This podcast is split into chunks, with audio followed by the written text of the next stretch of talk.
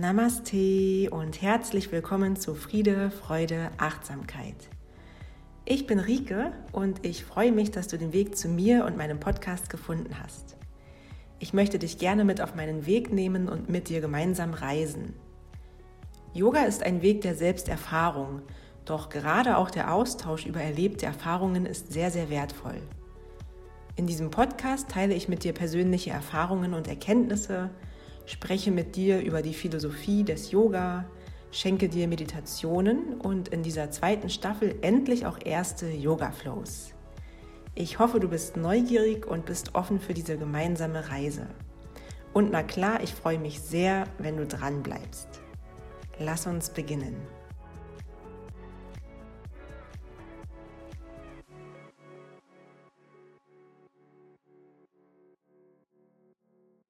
Hola chicas, Namaste ihr Lieben. Namaste an euch alle, natürlich. Chicas y chicos. ja, es ist der 8. März und wir feiern heute den Internationalen Frauentag. Und ich möchte dir heute auch ein paar Zeilen von einer Frau vorlesen, die mich jedes Mal aufs Neue berühren und ja, irgendwie etwas mit mir machen.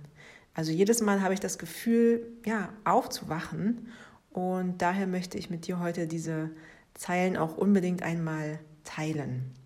Und anschließend möchte ich dich dazu, ja, möchte ich dazu einfach einige Gedanken mit dir teilen. Gedanken rund um die Themen Mut, den eigenen Körper, die Yoga-Praxis, Veränderungen, auch ja, das Thema Achtsamkeit und alles, was irgendwie dazwischen liegt ja, ich wünsche dir ganz viel Freude und hoffe, dass die folgenden Worte auch dich in irgendeiner Art und Weise berühren und dir vielleicht sogar eine kleine Erkenntnis schenken. Los geht's. Hier der Text. Er heißt Wunderbare Göttinnen von Angela Farmer. Ich praktizierte fast ununterbrochen Iyengar Yoga, bis ich eines Tages völlig erschöpft auf dem Boden lag und mir eingestehen musste, dass dieses Yoga innerlich nichts verändert hatte. Obwohl ich eine bekannte Yoga-Persönlichkeit geworden war, plagten mich alte Unsicherheiten, Ängste und Schamgefühle. Ich besuchte Patabi Choice in Mysore und den Dalai Lama in Dharamsala. Aber das wichtigste, lebensentscheidendste Erlebnis hatte ich an einem Tempel an der Ostküste des indischen Bundesstaats Odisha. Ich beobachte, wie die Sonne scheinbar aus dem Meer heraus aufging und die ersten Lichtstrahlen auf Wandskulpturen mit wunderschönen Göttinnen fielen. Mit ihren runden Brüsten und Bäuchen und ihrem seligen Gesichtsausdruck schienen sie mir voller Fülle und Anmut.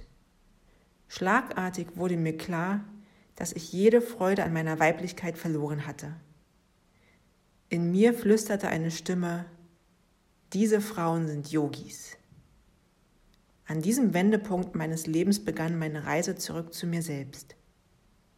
Ich war bereit, mich meinem gebrochenen Körper zuzuwenden, ihn zu ehren und zu akzeptieren. Ja, ich weiß ja nicht, wie es dir geht, aber ich finde diese Worte so schön und finde, dass in ihnen so vieles steckt.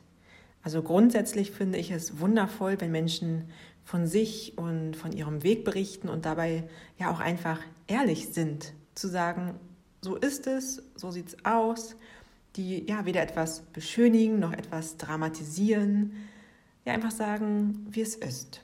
Und allein das finde ich bei dem Artikel schon so wunderbar. Ja, ganz kurz, wer ist Angela Farmer? Angela Farmer ist eine Yogalehrerin, die über 80 Jahre alt ist und als Yoga-Pionierin gilt, da sie das moderne Yoga prägt und ja mit ihrer Arbeit ganz viele Menschen ermutigt, ihrem Herzen zu folgen und vor allem auf den Körper zu hören, sowohl auf als auch neben der Yogamatte, also sowohl während der Yoga-Praxis, während der Asana-Praxis als auch im täglichen Leben. Und sie selber lehrt heute mit ihrem Partner auf der griechischen Insel Lesbos einen freien und ganz ja wohl spielerischen Yoga-Stil. wobei sie selber bei BKS Iyengar über zehn Jahre lang ja, gelernt hat, Yoga gelernt und praktiziert hat.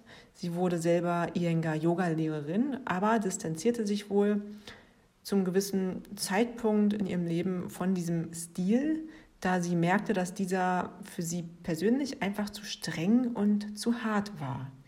Und ich habe auch noch mal ein bisschen recherchiert und geschaut, ja, wofür ihr Yoga-Unterricht so steht und habe dabei gefunden, dass der Stil wohl als sehr ja, als sehr spielerisch und frei bezeichnet wird, auch sehr feminin, weiblich, was auch immer das jetzt genau bedeutet, aber dass sie wohl viele fließende und ganz organische Bewegungen integriert, auch die natürliche Bewegung ähm, ja, fördert und das alles wohl auch so ein bisschen so einen kleinen Freestyle-Charakter hat. Also wahrscheinlich einfach auch Raum gibt, um sich selber auszudrücken. So habe ich mir das jetzt so ein bisschen ähm, in Anführungsstrichen zusammengereimt.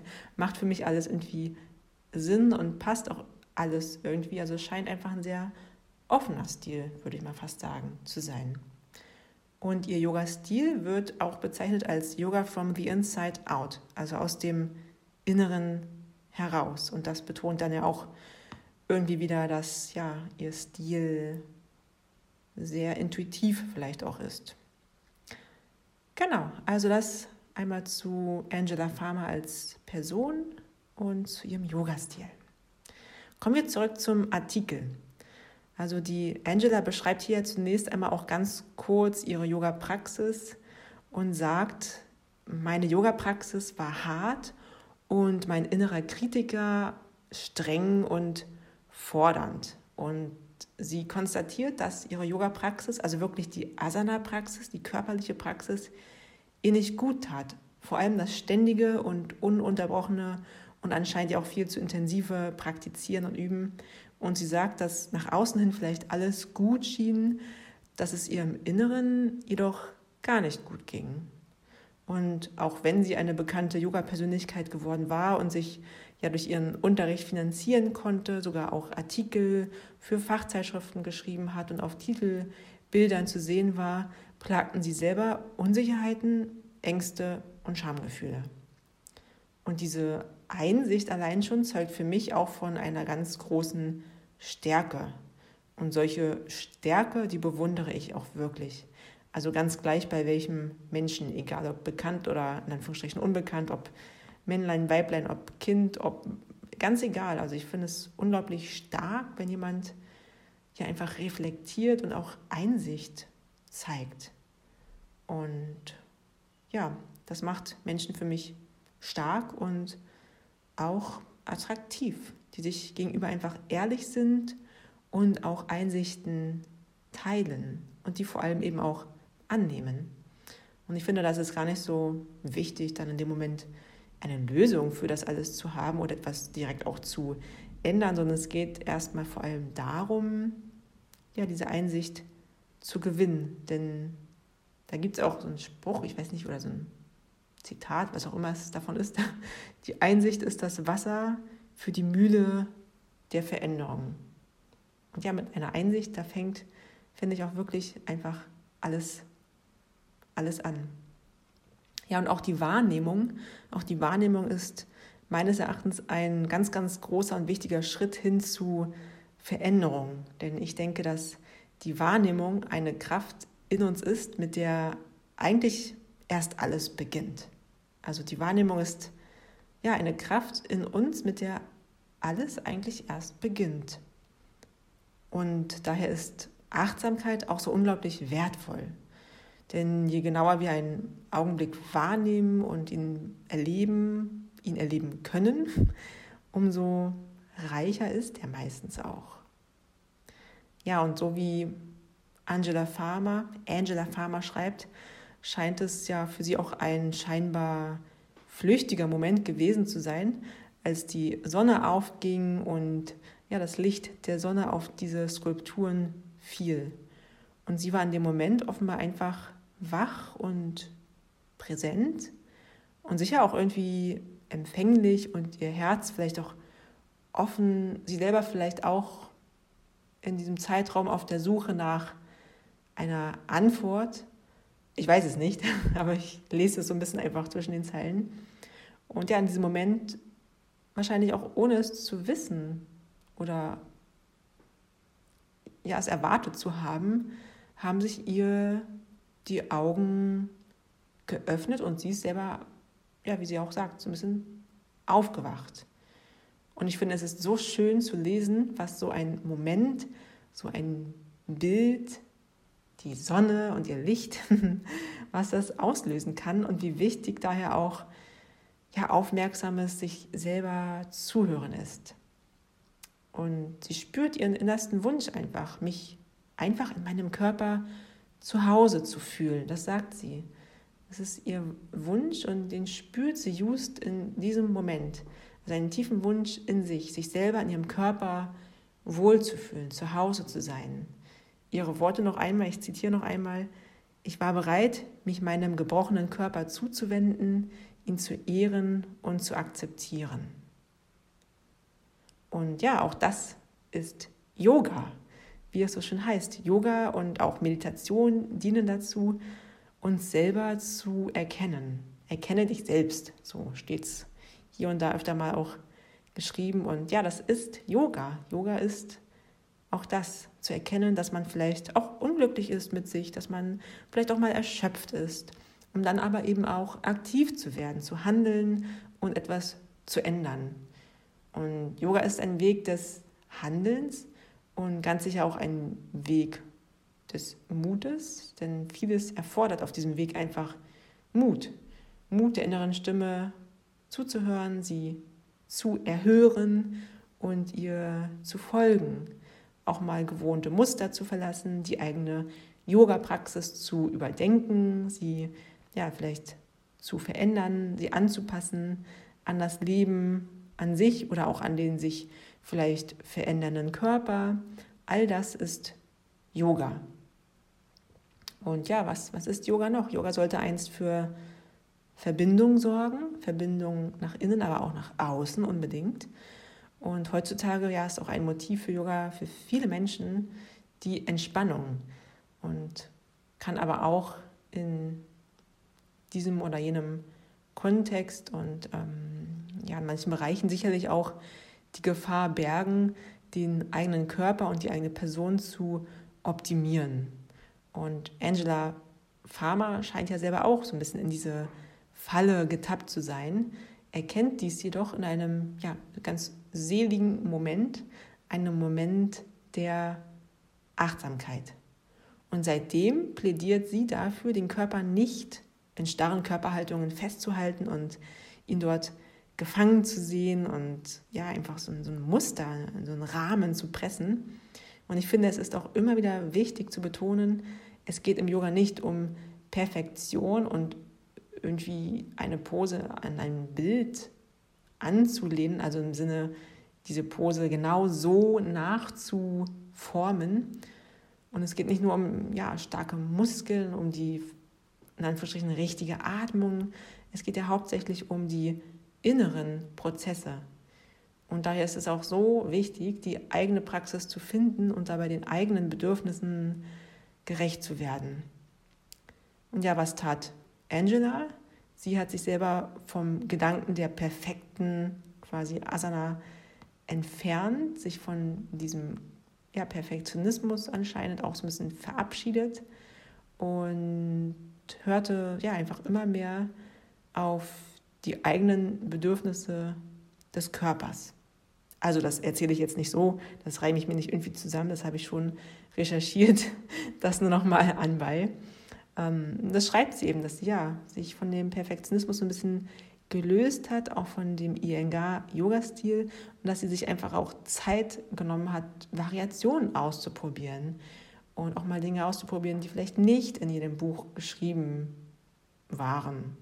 Und sie hat einfach die klassischen Haltungen ja, als Ausgangspunkt für die eigene Praxis genommen und experimentiert. Und das ist auch so schön, finde ich. Also egal, in Bezug auf welche Asana beim Yoga man das ja münzen möchte. Ich finde es so wichtig zu sagen, macht was draus, was euch passt, was euch gefällt.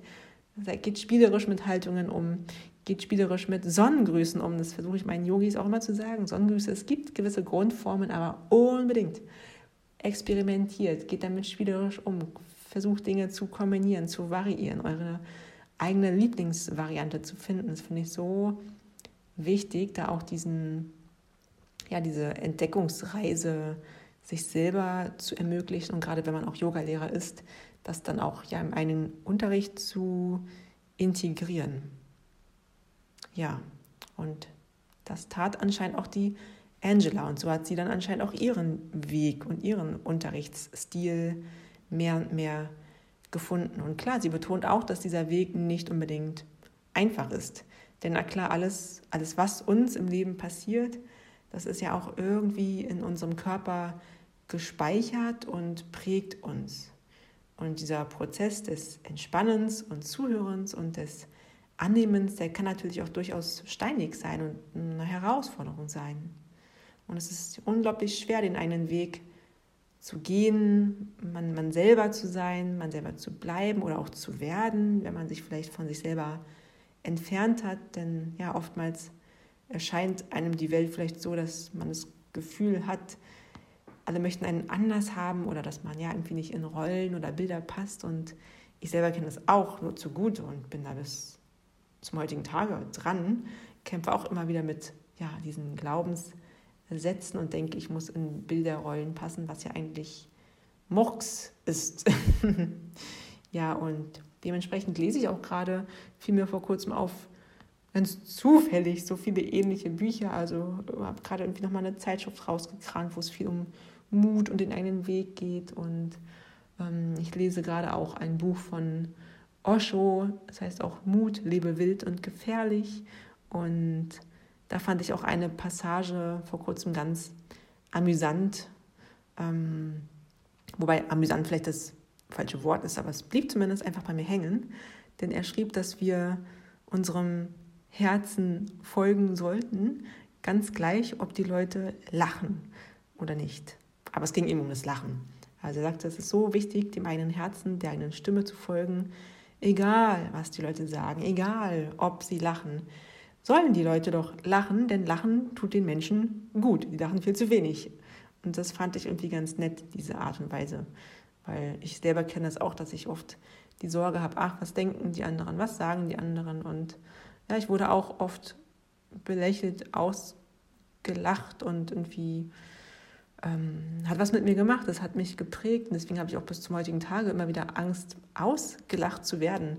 Aber als er ihm sagte, so ja, dann lass die Leute doch lachen, sollen sie lachen, es tut den Menschen gut, dachte ich so, hm, das ist eine gute Perspektive, das Ganze wirklich einfach mal so zu sehen. Und wenn die Leute über mich lachen, dann ähm, sehe ich das aus der Perspektive, dass ich sage, hey, es freut mich, dass du lachst, auch wenn du über mich lachst, aber immerhin lachst du. Ja, gut. Das soweit für heute von mir. Ich denke, ich setze auch direkt ein Schlusspunkt. Das passt irgendwie. Ist übrigens auch ein wunderbarer Moment, um dir selber einmal ein Lächeln zu schenken. ja, tu es einfach mal. Einfach mal lächeln, mit oder ohne Grund. Wir sollten viel mehr lächeln. In uns hinein, aber auch unser Lächeln ja, mit den Menschen teilen. ja, ich hoffe, dass dich diese Worte und diese Folge ja, bereichern, dass sie dir irgendwie Kraft und Mut schenken. Mut, den eigenen Körper und die eigene Schönheit anzunehmen, zu akzeptieren, Mut, dich selber gegenüber ja, anzunehmen, dass sie dir Kraft schenkt, sich selber ja, gegenüber ehrlich zu begegnen, Mut zu reflektieren, sich selber immer wieder auch neu zu betrachten und neu zu begegnen, auch immer wieder mal zu hinterfragen, eben auch aus verschiedenen Perspektiven sich selber zu betrachten und ja, dass dir die Folge auch Mut schenkt, den eigenen Körper zu lieben und zu ehren. Heute und auch an jedem anderen Tag.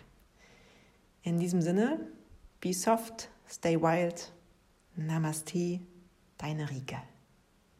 Ich danke dir für deine kostbare Zeit, für das Zuhören bis hierhin und wünsche dir nur noch einen ganz, ganz wundervollen Tag. Wenn dir dieser Podcast gefällt, dann freue ich mich über eine Bewertung bei Apple Podcasts. Für weitere Folgen abonniere meinen Podcast, um automatisch über neue Folgen informiert zu werden. Bei Fragen, Anregungen und anderen Anliegen sowie Wünschen zu Themen kontaktiere mich gerne über meine Webseite. Schreibe mir eine E-Mail oder finde mich in den sozialen Medien unter Yoga mit Rike. Und ich freue mich riesig über den gegenseitigen Austausch und die Inspiration sowie unser gemeinsames Wachstum. Also schreib mir einfach, kontaktiere mich und ja, alles nur keine Scheu. Das Leben ist schön, manchmal ein wenig verrückt, oft voller Überraschungen und gespickt mit vielen, vielen Geschenken. Halte die Augen und Ohren offen, sehe mit dem Herzen, nimm dir Zeit für dich und vergiss das Atmen nicht. Namaste, deine Rike.